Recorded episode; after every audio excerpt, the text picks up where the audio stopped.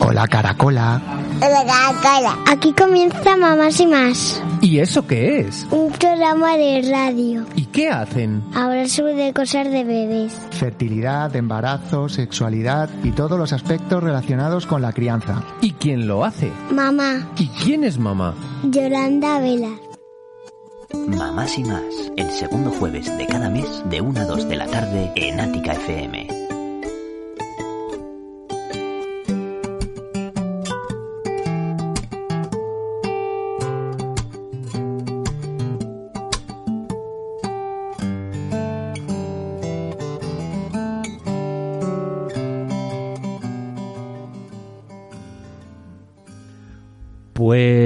Pasando exactamente cinco minutos sobre la una del mediodía, os damos la bienvenida a una nueva edición, la edición número 32 de Mamás y Más, empezando esta quinta temporada aquí en Ática FM, que estrenamos temporada 2022-2023. Recibe un fuerte saludo desde que te habla. Mi nombre es Jorge García. Estoy aquí para daros la bienvenida y poco más.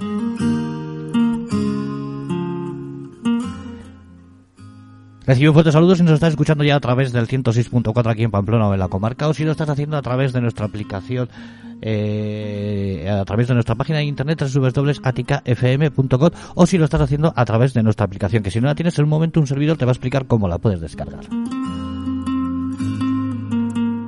Tan fácil y tan sencillo como entras en tu tienda de aplicaciones de tu teléfono móvil, de tu smartphone, de tu tablet, de tu iPhone, tecleas Atic FM, salimos los primeros, le das un clic, es totalmente gratuito y en dos segundos lo tienes descargado. Y así podrás escuchar toda la programación de parrilla de Ática FM, todos los programas de Mamás y Más siempre donde quieras y cuando quieras. Y sin más dilación, pues pasamos a presentar a la presentadora y conductora de este programa, Yolanda Velas, que hoy no está aquí con nosotros, pero la tenemos al otro lado de la línea telefónica. Yolanda, muy buenos días, medios días, ¿cómo estás? Buenos medios días. Yo todavía no he comido, así que... Yo tampoco. Se me hace raro, Jorge. Primera vez hay primera vez para, para casi todo, ¿verdad? Sí, sí, pues de todo. Yo también te tengo que decir que es la primera vez que hago un programa así, ¿eh? Pues mira, esto ha sido porque este año, cosa rara, he, prolongado un poquito las vacaciones. Bueno, para intentar estar todos en familia, que también es importante e imprescindible. Y me parece que fue ayer cuando, cuando acabábamos la cuarta temporada en junio. Mm. Y estamos ya aquí en septiembre. Jorge, cuéntame, ¿cómo ha ido el verano? Bien, bien, tranquilito. Un poquito agobiado con estos calores, pero por lo demás bien, descansando y con ganas casi, bueno, y sin casi, de volver a empezar. Y, y también eso, se me han pasado como muy rápido, eso es lo que dices. Parece que fue ayer cuando nos estábamos despidiendo y va para septiembre y hablaremos. Oye, ya estamos en septiembre. Y tanto, y tanto. Y, y mira, también vamos a hablar en el programa de hoy al final de, de por qué a veces nos cuesta tanto, ¿no? Empezar. Mm. O sea, después de de haber tenido unas, eh, bueno, un periodo vacacional, ¿no? Paras, descansas, desconectas y luego te cuesta tanto el, volver con, la rutina, ¿no? Pero también veremos la importancia de, de las rutinas y los hábitos, no solo para los peques de la casa, sino también para, para los mayores. Para los mayores, yo tengo que reconocer que soy persona de rutinas, ¿eh? A mí me sacas de mis rutinas y ya me has hecho polvo. Ya no, ya no, ya me descolocas de eso. Estos dos meses estoy un poco descolocado, pero bueno, ya. Pero bueno, bueno. Pues nada, Yolanda, cuando quieras empezamos. Muy bien, mira, acabamos junio hablando de picaduras, de medusas, de mosquitos, de repelentes, ¿verdad? Y, y, sí que es verdad que para concluir toda esta época veraniega, que oye, hasta el 21 de septiembre sigue siendo verano, aunque ya tengamos otras sensaciones, y sí que quería comentar el tema de las infecciones de orina. Jorge, no sé si has tenido alguna vez alguna infección de orina. Eh, yo como enfermo esclerótico tengo montones. alguna vez no, tengo, tengo bastante. No sé muy bien por qué nos afecta a la, a la vejiga. Vaya, vaya. Pues bueno, es, ya sabes que es menos habitual en, en los hombres. En los hombres que en las mujeres, sí. sí, sí Eso es. Bueno, sobre todo es por el tamaño de la uretra. nuestra uretra es muchísimo más corta, con lo que, bueno, pues los bichitos tienen mayor facilidad para, para ascender, ¿no? Y sobre todo, pues la, la E. coli, que es la reina de las infecciones de orina, ¿no? Pero sí que es verdad que mm, ¿Qué hay de verdad o mentira? Mm, sobre todo a, a, nosotras, ¿no? Las chicas que siempre Jorge nos, me acuerdo que mi madre siempre me decía, cariño, no estés con el, con el bañador mojado, cámbiate de bañador, ponte uno seco, o no te sientes, eh, cuando ibas con faldita corta, no, no te sientes en el césped si está húmedo. Y al final dices, estos son, eh, cosas de abuela o, o que hay de verdad, ¿no? En el tema de la humedad, de, de mm, quedarte con el, con el bañador mojado, porque está clarísimo, y eso es así, que la incidencia aumenta considerablemente de las infecciones de orina en verano. Así que sí que hay cierta mm, verdad en todo lo que nos decían nuestras nuestras madres, Nuestras ¿no? Madres del- y las abuelas.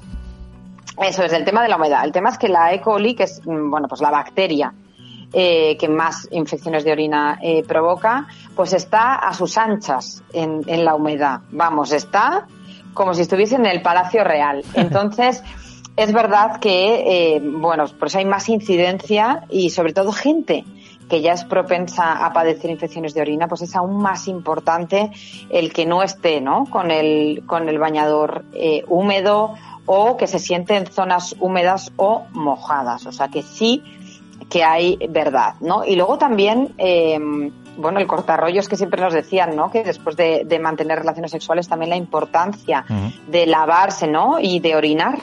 Bueno, pues es lo mismo. ¿Por qué el tema este de orinar? Bueno, pues porque eh, la orina tiene esa capacidad de arrastrar, ¿no? También a las bacterias que, que puedan estar eh, haciendo esa escalada, ¿no? Por, por nuestra uretra. Pero hay un hándicap con el tema de la E. coli, que a mí me gusta llamarla, eh, es como Spiderman, ¿no? Tiene, no, no, tiene cierto, es verdad, o sea, tiene como un pegamento, ¿no? Que le hace adherirse a las, a las paredes y con lo que a veces sobrevive, ¿no? Por mucho que orinemos, ¿no? Ella sigue escalando y escalando. Y, mm, y sí que es verdad que debemos intentar, eh, bueno, pues por un lado no tener esas, sobre todo si tenemos cierta facilidad a, a tener infecciones de orina, pues estos consejos que estamos dando, ¿no? De no mantenernos con el bañador mojado, no sentarnos en zonas húmedas, eh, orinar después de mantener relaciones y limpiarnos. Todo eso es importante por lo que, por lo que hemos dicho ya, ¿no? Esa, mm, bueno, esa parte positiva que tiene la orina como, mm, bueno, como elemento de arrastrar bacterias y por otro lado que cuanto más secos estemos mejor. De ahí también la importancia a la ropa interior. Al final la ropa interior de 100% eh, algodón pues absorbe mucho más y, hace que estemos eh, más eh, secas. De ahí a que, bueno, pues que es verdad que verdad hay ropa íntima más bonita y estupenda que, que la de 100% algodón, pero como yo digo, pues cada cosa es para su tiempo, ¿no? Pero cuando vamos a dormir, vamos a dormir eh, de forma cómoda, sobre todo si tenemos, eh, bueno, pues esa cierta facilidad, ¿no? Para tener, para tener infecciones de, de orina. Yo reconozco, eh, Jorge, que, que voy como por temporadas, ¿no? He tenido temporadas uf, malísimas. De, también es verdad que luego eh, con la E. coli que decimos se crean al final cepas, a veces se quedan como latentes en la vejiga y vas como encadenando una infección de orina sobre otra. Yo creo que lo importante es que la gente entienda que no nos debemos automedicar. Ahora, gracias a Dios, es eh, complicadísimo conseguir un, un antibiótico, por no decir imposible, sin receta. ¿Por qué digo esto? Porque es verdad que hay determinados antibióticos que se utilizan de forma más general en las infecciones de orina, pero a veces eh, hay que dar otras cosas, a veces hay que eh, hacer un cultivo de orina para valorar cuál es eh, el antibiótico que eh, mata, en ese caso, a la bacteria eh, correspondiente y que tiene que ser un profesional de la salud el que nos recomiende. Sí que es verdad que, que si tenemos fiebre o síntomas más importantes, nos puede indicar que esa infección va camino del riñón, ¿no? Que ha pasado de ser una, una infección de orina normal y, y eso todavía es más complejo, ¿no? Y que lo que puede ser una pielonefritis que llamamos y que en muchos casos necesita de antibiótico endovenoso. O sea que ojo con las infecciones de orina que no son tontería. Esa sensación, ¿no? A veces si no habéis tenido nunca esa sensación de no quedarte a gusto, ¿verdad, eh, Jorge? De que hace que orinas, pero que tienes sensación de que no has orinado del todo. Eh, y ese escozor, ¿no? Ese escozor y esa sensación continua de que te estás orinando todo el rato, que necesitas ir al baño y no, y no sueltas nada, claro. Efectivamente, de ahí también la necesidad de hidratarnos, a beber bien de agua, porque mira, por lo menos cuando vayamos al baño que hagamos cantidad, ¿verdad? Lo que dice Jorge, si no haces dos gotas y sientes ese escozor horrible que, todos conocemos por desgracia, los que hemos los que hemos tenido cistitis, ¿verdad? Eh, sabemos perfectamente cuáles son esas esas sensaciones y, como siempre decimos, no, no te tomes un antibiótico si no está pautado por un profesional de la salud. Yo a, raíz de lo que acabas de decir, sí, porque eso, yo, mi pareja me, es bastante. Eh, suele tener bastantes infecciones de orina y es lo que dices tú. Eh, en ciertas fechas se encadena una detrás de otra. O sea, parece que casi no ha terminado de, de curarse de una y ya empieza con otra. Y eso, la última que estuvo, estuvo con fiebre y todo, estuvo bastante, bastante pocha, ¿eh? Pero ya ahora ya parece que está mejor. Pero eso, encadena una con, con, otra, encadena una con otra, encadena una con otra. Luego tiene temporadas buenas que no, pero luego le llegan así como estas fechas o lo que sé y una detrás de otra, una detrás de otra, no sé. ¿Serán, ¿También influirá que nos hacemos mayores o qué? ¿O no?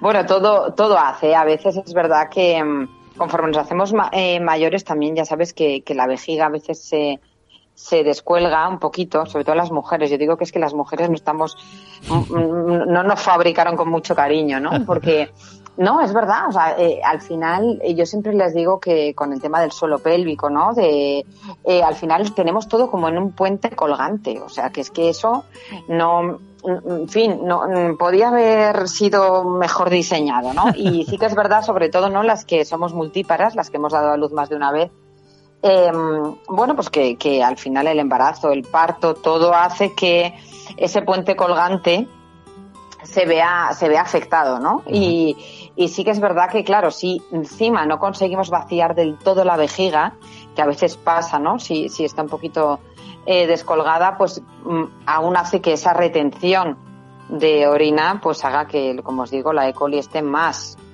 a sus anchas eh, todavía, ¿no? Pero sí que sí que es verdad que en esos casos también, Jorge, eh, podría ser eh, necesario hacer un cultivo, ¿no? Mm. cultivar esa esa orina. han hecho, sí, sí.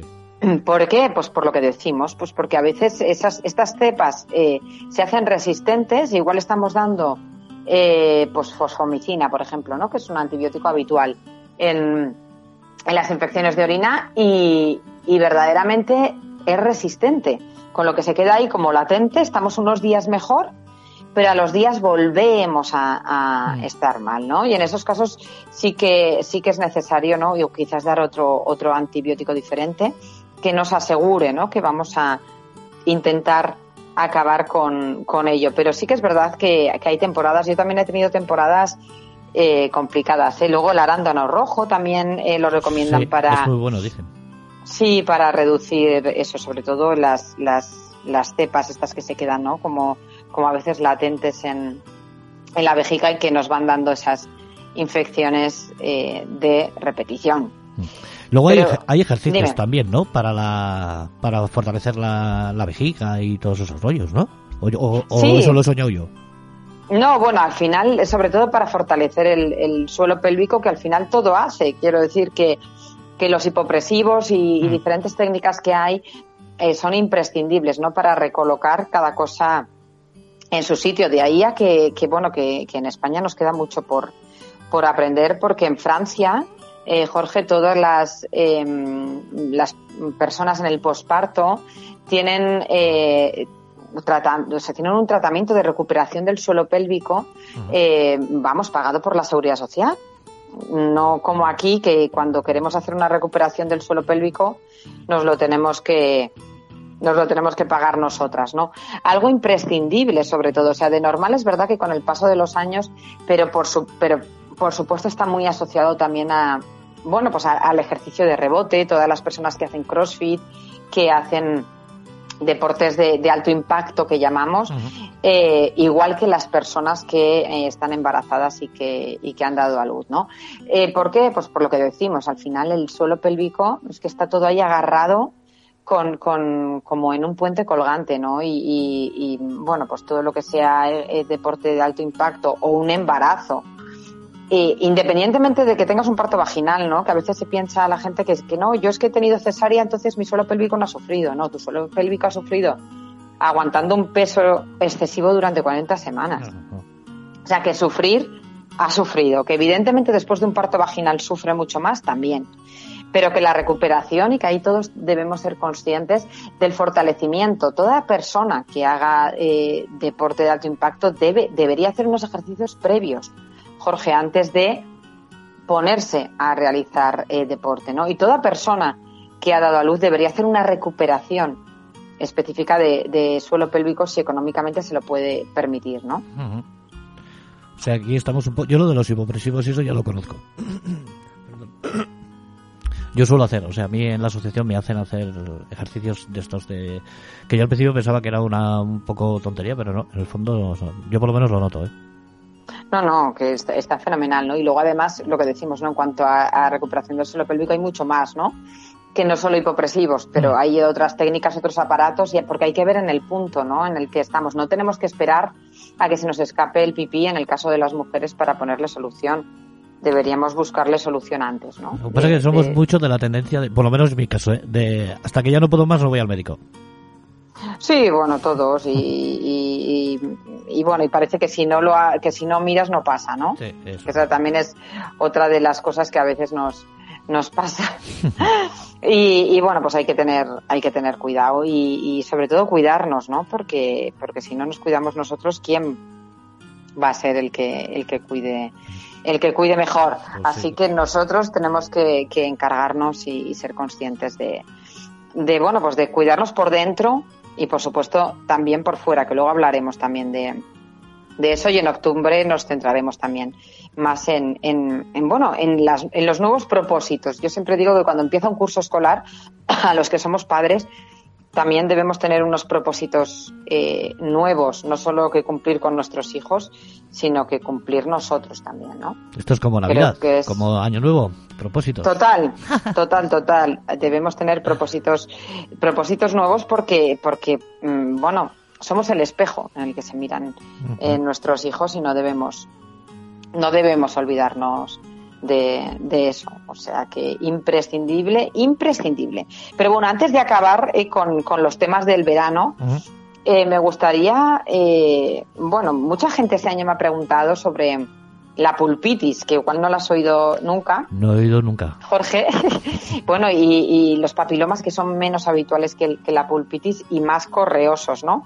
Pero sí que es verdad que no sé si te has fijado alguna vez que los, mm, que los peques y no tan peques, ¿eh? que mi sobrino eh, aquí con 13 años también tenía, tienen como enrojecidos los pulpejos de los dedos de las manos o de los pies, como, como el redondito del centro de los pulpejos, como más inflamado y rojo en la temporada de piscina. ¿Los pulpejos que son la yema? La yema, sí, la yema de los dedos, como el centro de la yema de los dedos, un poquito como inflamado y rojo. Puede ser en las de las manos o en las de los eh, pies. Por ejemplo, mis hijas y mi sobrino han tenido los tres en las de los pies y no han tenido en las de las manos. No es algo que duela, ¿eh, Jorge? O sea, es algo más que a veces me mandaba la gente fotos y me decía, oye, Yolanda, ¿por qué tiene mi, mi hija como, como enrojecidos, ¿no? Los, los pulpejos. Bueno, pues se llama pulpitis. Y es, eh, bueno, pues que es como una reacción de la piel a la hiperhidratación de como está todo el día remojo. Y el, y, y, luego ya sabes que todos los bordillos de las piscinas tienden a ser rugosos. Sí, sí. Vale, pues no, pues se produce como, como esa alteración del, de, de, las capas externas de la piel que no suele eh, haber una pérdida eh, de estrato córneo, o sea, no suele haber una, una descamación.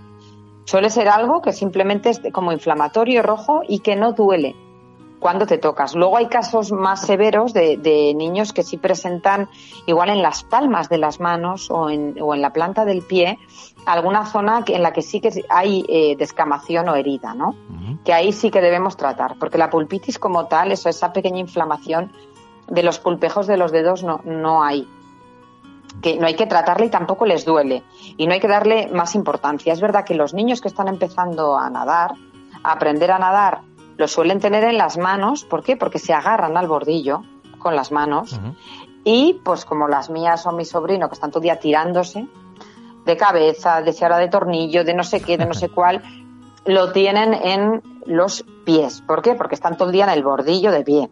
Que ahora me tiro, que me le vuelvo, que es algo que, que me tiro, ¿no? Y por eso la diferencia de que unos tengan en las manos y otros en los pies. Así que para los padres primerizos, para los padres que no lo hayan visto antes, que no se preocupen porque no duele, no molesta y no tiene tampoco mayor importancia. A no ser, como te digo, eh, Jorge, que sí que haya una pequeña eh, herida y entonces sí que debemos tratar, ¿no? Y, debe ver un profesional de la salud esa, esa herida que no, que bueno, porque ahí ya eh, hemos tenido una pérdida, ¿no? De, piel o como técnicamente decimos del estrato córneo. Pero es verdad que en principio eh, lo habitual suele ser esa inflamación que te he dicho, que si pones en internet veréis fotos de manos o sobre hay más en las manos, ¿eh? pero es verdad que como te digo que también, por ejemplo, mis mis hijas y, mi sobrino pues han tenido en los pies este año. Luego lo voy a mirar en internet. Oye, lo que aprendo yo contigo, no lo había oído nunca esto, ¿eh? De verdad. sí, sí, eso, eso decía también nuestro compañero, que luego fue papá y me decía, madre mía, yo ya tengo un máster antes de ser padre. Le digo, pues no veas tú lo bien que te va a venir. Sí, sí, no... Lo bien que te va a venir todo. No sé, yo esto, eso, yo mis sobrinas que en verano están todo el día metidas en el agua en la piscina, siempre le lo, y lo, ahora, ahora me pienso fijar más. Eh, les ves con eso, eh, las manos enrojecidas y rugosas, dice, pero eso está a remojo. igual es del del pulpito este, pulpiti, ¿cómo era? pulpitis. Pulpitis, hoy pulpitis. Pulpitis es. Pues mira, sí, sí, es, es, ya te digo, aquí los, yo este año, les decía aquí a los papis de, de la urbanización que están, las, las niñas están todo el día en el agua, es impresionante, o sea, desde, desde que bajamos hasta que salimos, ¿no? El resto nos, nos metemos un poco, salimos, no, ellos están todo el rato a remojo. No todos tenían, pero, pero sí que es verdad que la, que la gran mayoría sí, ¿eh? Así como el tema del, del papiloma, que, no sé si has visto alguna vez un, papiloma en directo, Jorge. No, no, no. Bueno, creo pues que no, ¿eh? Vale, pues aquí sí yo sí que digo, aunque es menos habitual, y yo creo que sí que tiene un componente, eh, bueno, que, hay gente que es más, es más propensa ¿eh? a tener papilomas. Yo, por ejemplo, no he tenido un papiloma en mi vida, pero mi marido, mi suegra dice que, que mi marido de pequeño tenía todos los veranos papilomas, todos los veranos, ¿no?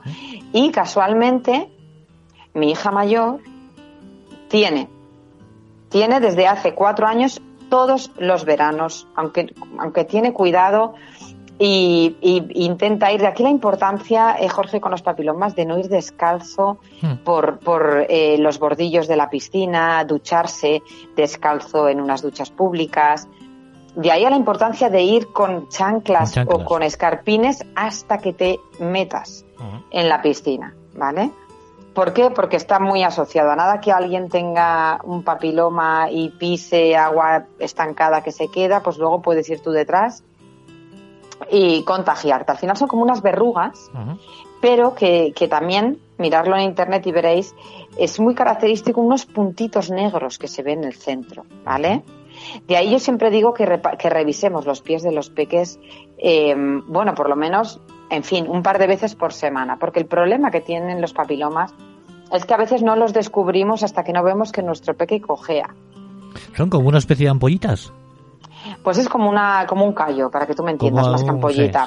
Sí, es como una dureza, mm. tiene como aspecto de dureza, de verruga, mm. pero pero en el centro tiene como unos puntos negros. Lo que pasa que si, que si no lo ves muy al principio, igual esos puntos negros no se ven tan claros, ¿sabes?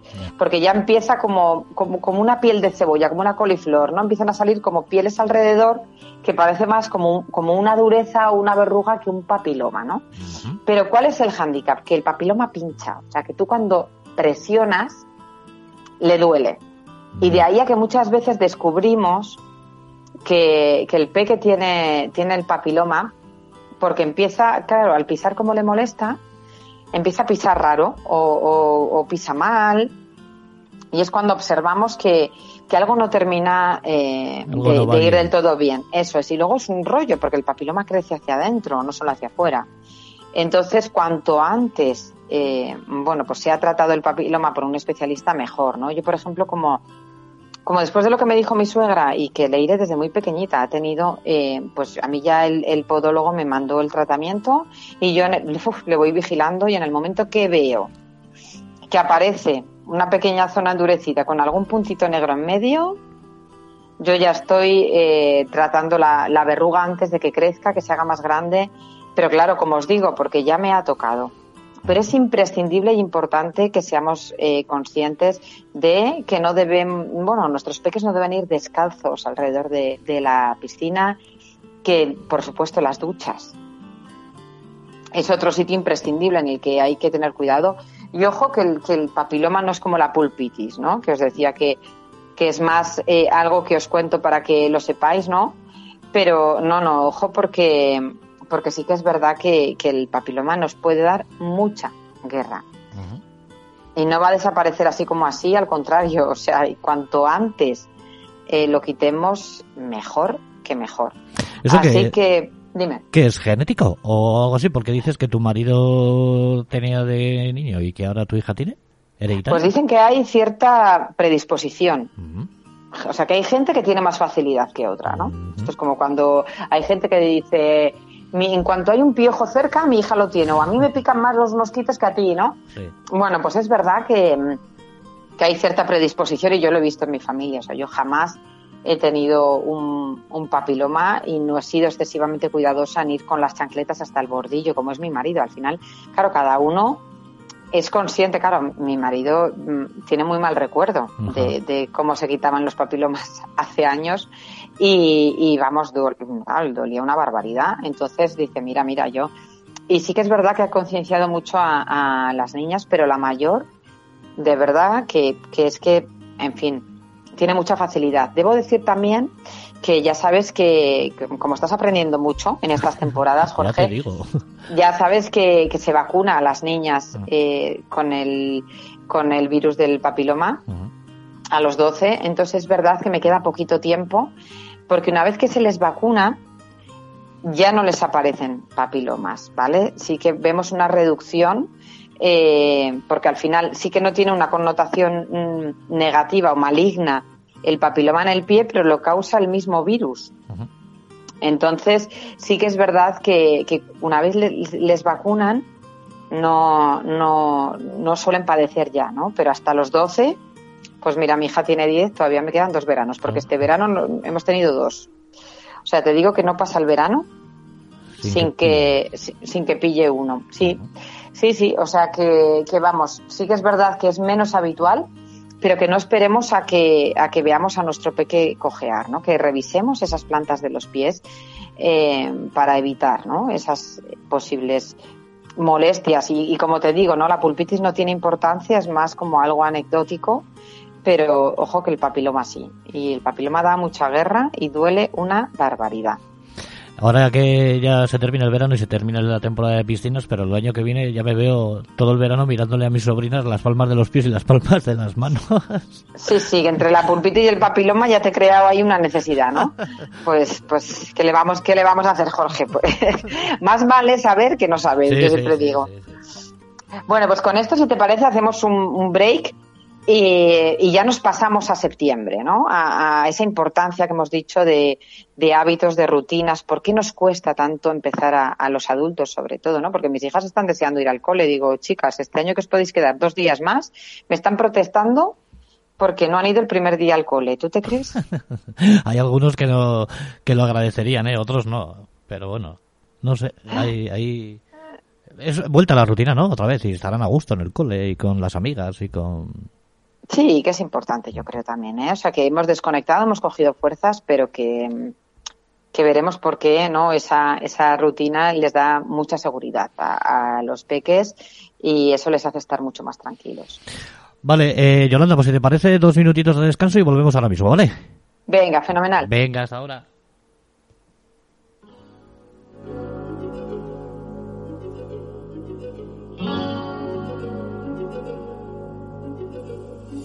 You must understand, though the touch of your hand makes my pulse react. That it's only the thrill of boy meeting girl, opposites attract. It's physical, only logical. You must try to ignore that it means more than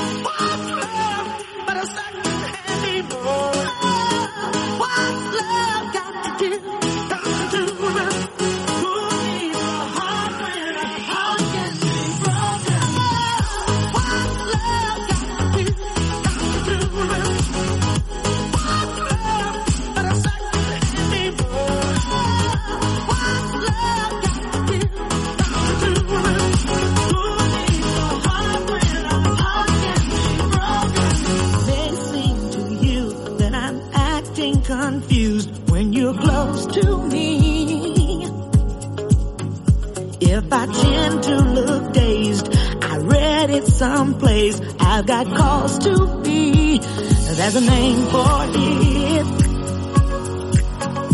There's a phrase that fits. But whatever the reason, you do it for me. Oh, what's love got to do? Got to do it. What's love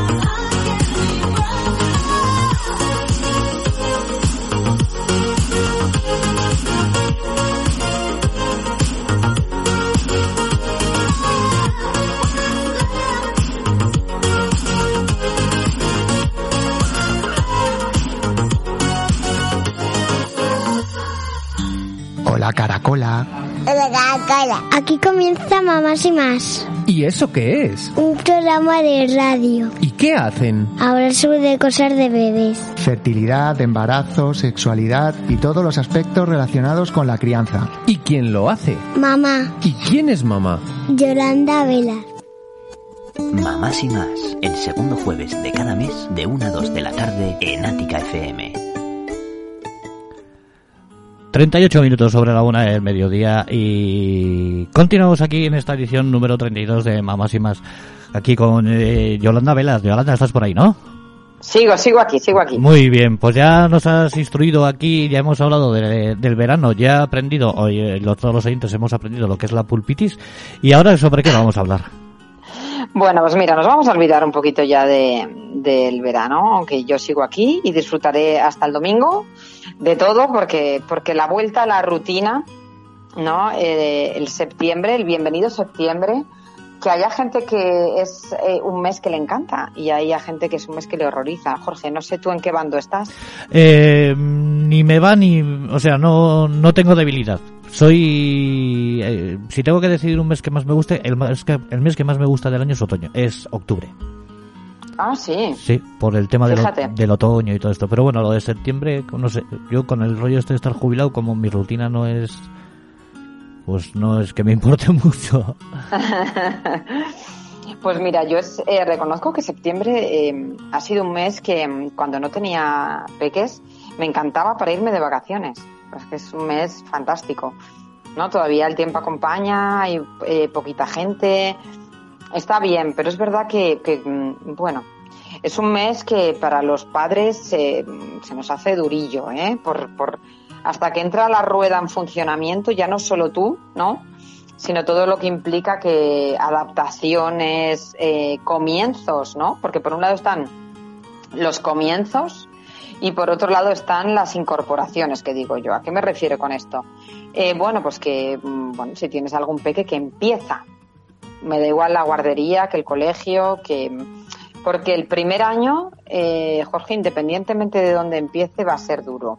Quiero decir, si tenemos un niño que empieza la guardería, pues ya sabes que va a ser un año en el que posiblemente pues va a tener un montón de procesos infecciosos que sí, que generalmente no son graves, pero que implican que tengas que tener un plan B para ver con quién se queda el niño, cómo lo haces, cómo lo organizas y todo eso pues nos genera cierta incertidumbre ¿no? en nuestro día a día que, que la conciliación pues sabes que, que peca un poco, ¿no? Y, y, sobre todo en este país en el que nos tenemos que hacer encaje de bolillos los padres eh, trabajadores. Y luego también, bueno, pues hay niños que no van a la guardería por el motivo X que sea, pero que ese inicio de colegio pues también, si no está en la guardería, pues será duro posiblemente y complicado, a no ser que tenga hermanos, ¿no? Yo siempre digo que el tema, lo que te tenemos que entender es eh, que, que, que, el sistema inmunológico de un niño que no está en contacto con otros niños está, eh, bueno, pues como digo yo, no, no, tiene información suficiente para todo lo que le va a venir, ¿no? Y, y así es. Entonces, ese primer año de contacto con todos los gérmenes del planeta, porque además la guardería pues pues tiene mmm, en fin unas características que dan no eh, de sí a que todo a que todo se comparta. ¿por qué? pues porque los bebés chuperretean todo comparten juguetes le quitan a uno un muñeco que lo estaba chupando y lo chupan después.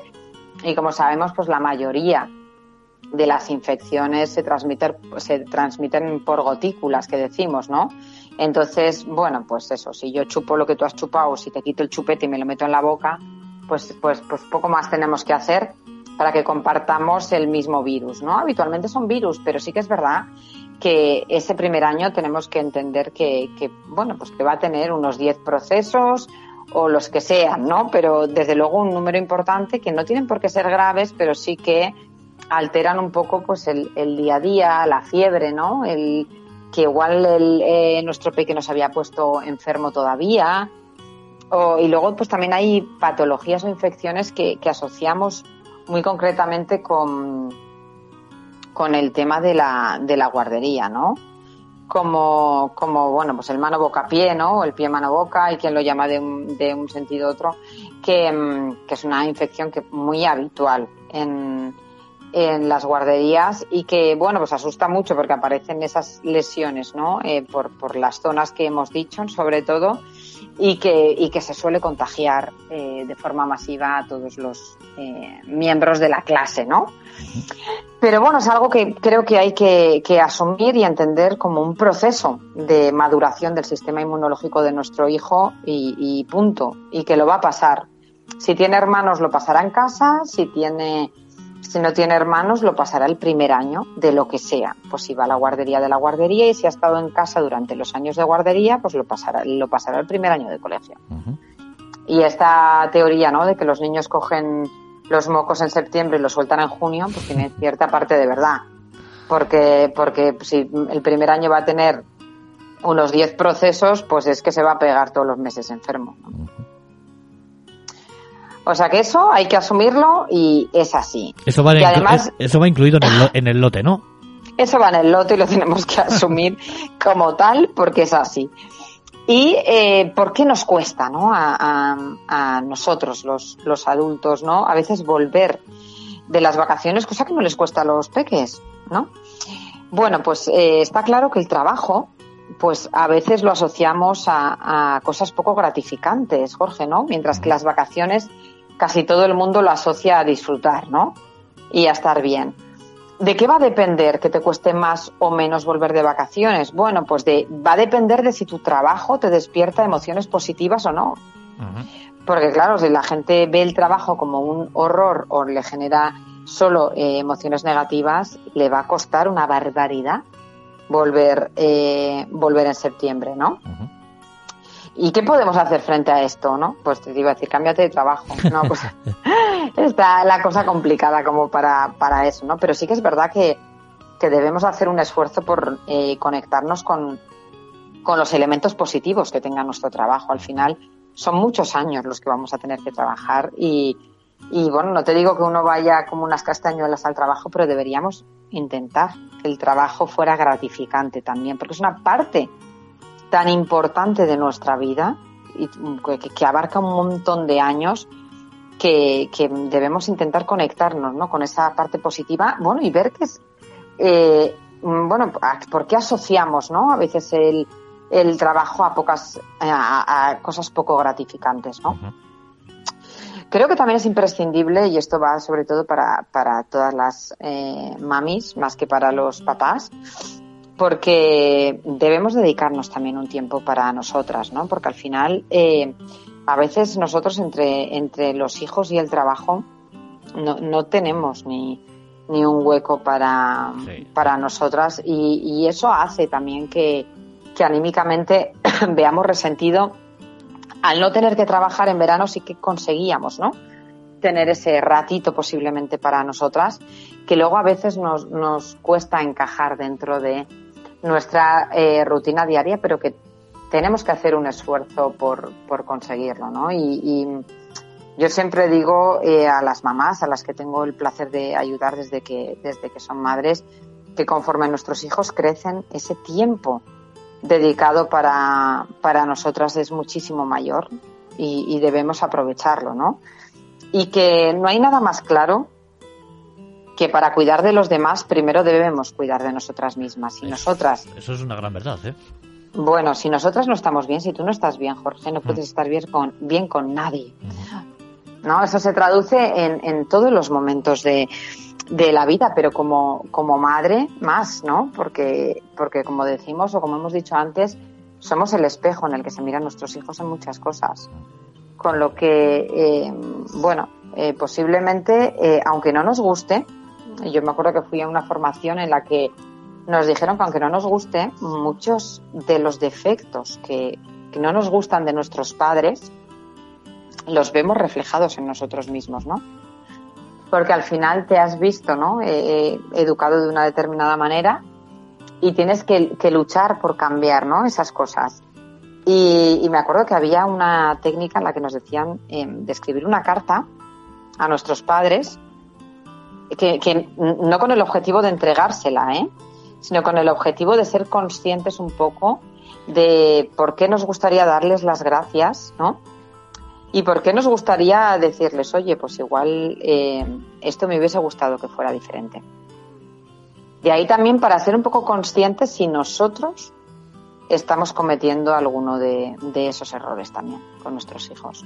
Pero lo normal es, creo yo, ¿eh? o sea, eh, al final repetir lo que has aprendido, ¿no? Sí, pero también tenemos que ser conscientes de, de no repetir lo que, ya, pero es no que nos ha gustado, ¿no? Nos sale, o sea, yo creo que inconscientemente, igual lo has visto tantas veces que ya te sale repetitivo, ya lo tienes ahí tan metido que, que luego después de que has cometido el error te das cuenta y de joder, si decía que no iba a hacer esto y lo he hecho. Por eso, de ahí a la importancia, Sí, ¿no? sí, de, sí, de a, de a veces pararnos, ¿no? A pensar y decir, oye, qué hay por aquí, qué hay por allá y, y qué puedo mejorar, ¿no? Porque Ese es un gran, un gran defecto que tenemos, que muchas veces no nos paramos a pensar las cosas. Las pensamos después de que las hemos hecho, cuando ya no tienen remedio. No, no, totalmente. Totalmente, ¿no? De ahí la importancia, ¿no? De, de siempre parar y, y, recapacitar y pensar y en qué se puede mejorar. Yo siempre digo, ¿no? En estos nuevos cambios, ¿no? Decimos el, eh, el enero, ¿no? Es un momento para pensar y recapacitar en qué podemos mejorar. El inicio de curso es un momento también para, para hacer pequeños cambios, ¿no? Sí que es importante eh, ser consciente de que no podemos hacer eh, cambios muy importantes, porque al final, si intentas cambiar todo de golpe, te vas a agobiar, eh, Jorge, y al final no lo vas a hacer. Y el objetivo de todo esto es que consigas hacerlo, ¿no? Así que, así que bueno, pues sí que objetivos muy realistas, ¿no? Eh, analizar eh, lo que hemos dicho también, ¿no? Eh, como padres, los que somos padres, analizar si estamos haciendo las cosas como, como habíamos pensado que las íbamos a hacer, o si estamos repitiendo algún patrón que por el contrario no nos gustaba de nuestros padres y resulta que lo estamos haciendo nosotros también. Ya. Oye, una cosa, a raíz dime. de lo que decías antes de lo de la vuelta al trabajo, de... No sé si fue ayer o antes de ayer que vi yo en las noticias, las, las estadísticas, de gente que tiene que pasar por consultas psicolo- eh, psicológicas o, o psiquiátricas a raíz de estrés y ansiedad a la hora de volver al trabajo, ¿eh? Pero un montón. Bueno, es uno de los síntomas, ¿no? Que, de, que si no consigues conectarte con esos elementos positivos de- del trabajo, es verdad, sí o sí, Jorge, que si has estado parada, si has conseguido desconectar, que es como lo primero que queremos, ¿no? Yo Mm. puedo decirte que este verano he desconectado, he conseguido dejar de pensar en cosas que no podía sacar de mi cabeza. El ponerte en marcha, solo el ponerte en marcha cuesta. Ujú. Pero claro, te tienes que apoyar en dos cosas importantes, ¿no? Buscar la motivación y esos elementos positivos que hemos dicho de- del trabajo y crear un hábito de, de otra vez volver, ¿no? Y, y- y- y saber que hay tiempo para todo, distribuir eh, esas horas que tiene, sin olvidarte de, como hemos dicho, dedicarte un tiempo para ti. Y, y, por supuesto todo será más fácil, pero si en vez de motivarte te centras solo en todo lo negativo que te, que te transmite tu trabajo, te vas a hundir en la miseria. Sí, sí, te machacas ahí ya empiezas la cosa mal. Si empiezas así ya, mal, mal asunto, ¿eh? Mal, mal. Pero bueno. Cuéntame cuánto me queda, Jorge. Eh, exactamente siete minutos y medio. Madre mía. que Esto se nos va echando pipas, ya sabes. Sí, sí, pero bueno, este, eh, hoy voy bastante bien, porque yo decía, sin estar allí presente, que, que Jorge me suele hacer ahí el lenguaje de los símbolos para decirme lo que me va quedando. Digo, verás tú por teléfono yo que me empieza a enrollar Nada, nada, como las persianas y, y la termino liando, ¿no? Estoy aquí para avisarte. Bueno, pues de ahí todo lo que hemos dicho. A nosotros nos cuesta. Eh, y hemos visto un poco, ¿no?, qué tips y consejos podemos hacer y, y que yo me los voy a tener que poner todos en práctica porque, mm, porque tengo, porque tengo, vamos, una vuelta mm, en toda regla. O sea, el domingo me espera un día que mejor nos cuento y el lunes las niñas al cole y yo a trabajar desde el punto de la mañana hasta que acabe, ¿no? Vas con todo el lote completo. Sí, sí, vamos todos con el lote completo, ¿no? Después de, de bueno, pues de, de dos meses con una rutina totalmente diferente. Porque al final eh, yo he estado trabajando, pero, pero claro, el, el hecho de que las niñas no estuviesen, ¿no?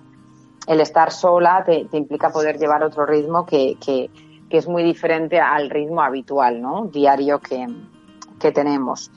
Pero ¿por qué le damos también tanta importancia a, a las rutinas en, en, los peques de la casa, ¿no? Rutinas en, en, la comida, rutinas en el aseo, en el sueño eh, y sobre todo la importancia, ¿no? De la constancia para fomentar eh, su seguridad y, y, su autonomía. Bueno, pues es que no hay otra más que, que toda rutina establecida para un niño, eh, sobre todo lo que le da sensación de seguridad, Jorge. Uh -huh. De que ya sabe lo que viene después, ¿sabes? Y eso hace que, que el niño esté, esté, muchísimo más tranquilo y receptivo, ¿no? Y por un lado, eh, pues tenemos rutinas y tenemos hábitos, ¿no? Que parece lo mismo, pero sí, no es lo mismo. Pero no es lo mismo, ¿no? No, por un lado están los hábitos que al final son actitudes o conductas y costumbres que, que bueno, pues que conllevan a formar pautas de aprendizaje, ¿no? En diferentes situaciones. Por ejemplo, pues vas a aprender a abrocharte los zapatos, ¿no? Y luego ya, pues es un hábito abrocharte los zapatos. Y, eh, bueno, pues organizar tu tiempo libre, tu tiempo de estudio, etcétera. Es un hábito que tienes que hacer que, se puede convertir en rutina cuando ya sea una costumbre, una costumbre personal establecida, ¿no? O sea que, ojo, ¿no? El hábito sí que conlleva de, de un aprendizaje para que llegue a, a ser algo más, ¿no? Y la rutina al final es una costumbre personal que se establece, ¿no? ¿Por qué? Porque es conveniente. Pues porque no hace falta, no hay que cambiarla ni modificarla, ¿no? Lavarse los dientes. Bueno, es que lavarse los dientes es bueno y es una rutina que hay que hacer. Sí o sí. No es algo que haya que modificar o cambiar, ¿no? Uh -huh. Solo hay una opción. Lavarse los dientes, por ejemplo, después de cenar. Es algo que sí o sí debemos hacer. Pero al final, eh, ¿qué conseguimos con esas rutinas y con, y con esos hábitos? Es que el peque viva en un mundo mucho más seguro y, con unos límites y conociendo perfectamente su entorno y lo que va después. Eso le va a dar la seguridad suficiente como para no alborotarse, para no ponerse nervioso, para, para saber cuándo toca cada cosa, ¿no? Y eso le va a dar el, el día a día que, que necesita con una estabilidad y una seguridad. Y, y también va a ir, ¿no? Desarrollando sus habilidades porque va a ir consiguiendo poco a poco, eh, conforme vayan pasando los años, pues, pues irá consiguiendo eh, hacer hábitos más complejos, ¿no? Desde, mm, bueno, pues empezar con pequeñas cosas como recoger los juguetes, como poner la ma- mesa, como llevarse el plato eh, después de cenar a- al fregadero. Al fregadero. Y así suma y sigue hasta cepillarse los dientes. eh, bueno, pues todo, todo, todo un, un enjambre de cosas que, que hace que, que, bueno, pues que, que viva, ¿no? En un mundo que, que para él es seguro y estable, ¿no? Que, que nos parece tan importante, pero vivir en la, en la anarquía absoluta, de que no haya un... Eso también genera una anarquía cerebral, Jorge Mm. que, y genera una inseguridad en los niños porque no saben qué toca ahora, ¿sabes? No, no se trata de ser eh, muy estricto ni menos estricto. No, no se trata de eso, se trata de que las rutinas y los hábitos dan seguridad a los niños. Y debemos separarlo, ¿no? De, de, otras cosas. Debemos entender que, que esa seguridad es imprescindible y necesaria para que, para que nuestros hijos crezcan crezcan bien y que vayan vayamos fomentando su autonomía poco a poco, ¿no? Que luego se vayan vistiendo solos, que sean capaces de atarse los zapatos, de peinarse, de lavarse los dientes, pero que sepan que tienen que hacer todo eso. No que tengas que estar tú detrás diciéndole, ¿ya te han lavado los dientes? No. Que directamente el niño antes de dormirse se vaya a lavar los dientes. Eso es una rutina, ¿no? Sí, sí. no el estar tú detrás con, con el látigo recordando que, que- que se ha intentado escabullir para irse a la cama sin lavarse los dientes, ¿no? Pues con esa- esas pequeñas cosas, al final es, eh, es todo lo demás, ¿no? Y por supuesto septiembre es un mes que es, de, es un mes de cambio, entonces eh, hay a quien le gusta más y hay a quien le gusta menos. A mí, como te digo, ahora en la actualidad, pues es un mes que no me gusta tanto como me gustaba antes. Pero por lo que te digo, ¿no? Porque no me puedo ir de vacaciones como me iba antes y porque, bueno, de, los, de, de- de lo que ocupa septiembre, las dos primeras semanas son semanas duras de preparar cosas, de organizar cosas, de, de- hasta que todo está más o menos en su en su lugar, eh, bueno, pues se hace, se hace un poquito hasta que se da la vuelta, ¿no? A la rueda, que digo yo. Luego ya rueda sola, pero hasta que se da la vuelta a la primera rueda, pues, pues Hasta que, poquito. hasta que coge inercia. Eso es, hasta que coge inercia, pues nos cuesta a todos un poco. Por eso es un mes que, a ver, tampoco me parece horrible, pero que tampoco es de mis preferidos. Yolanda, nos quedan dos minutitos, ¿eh?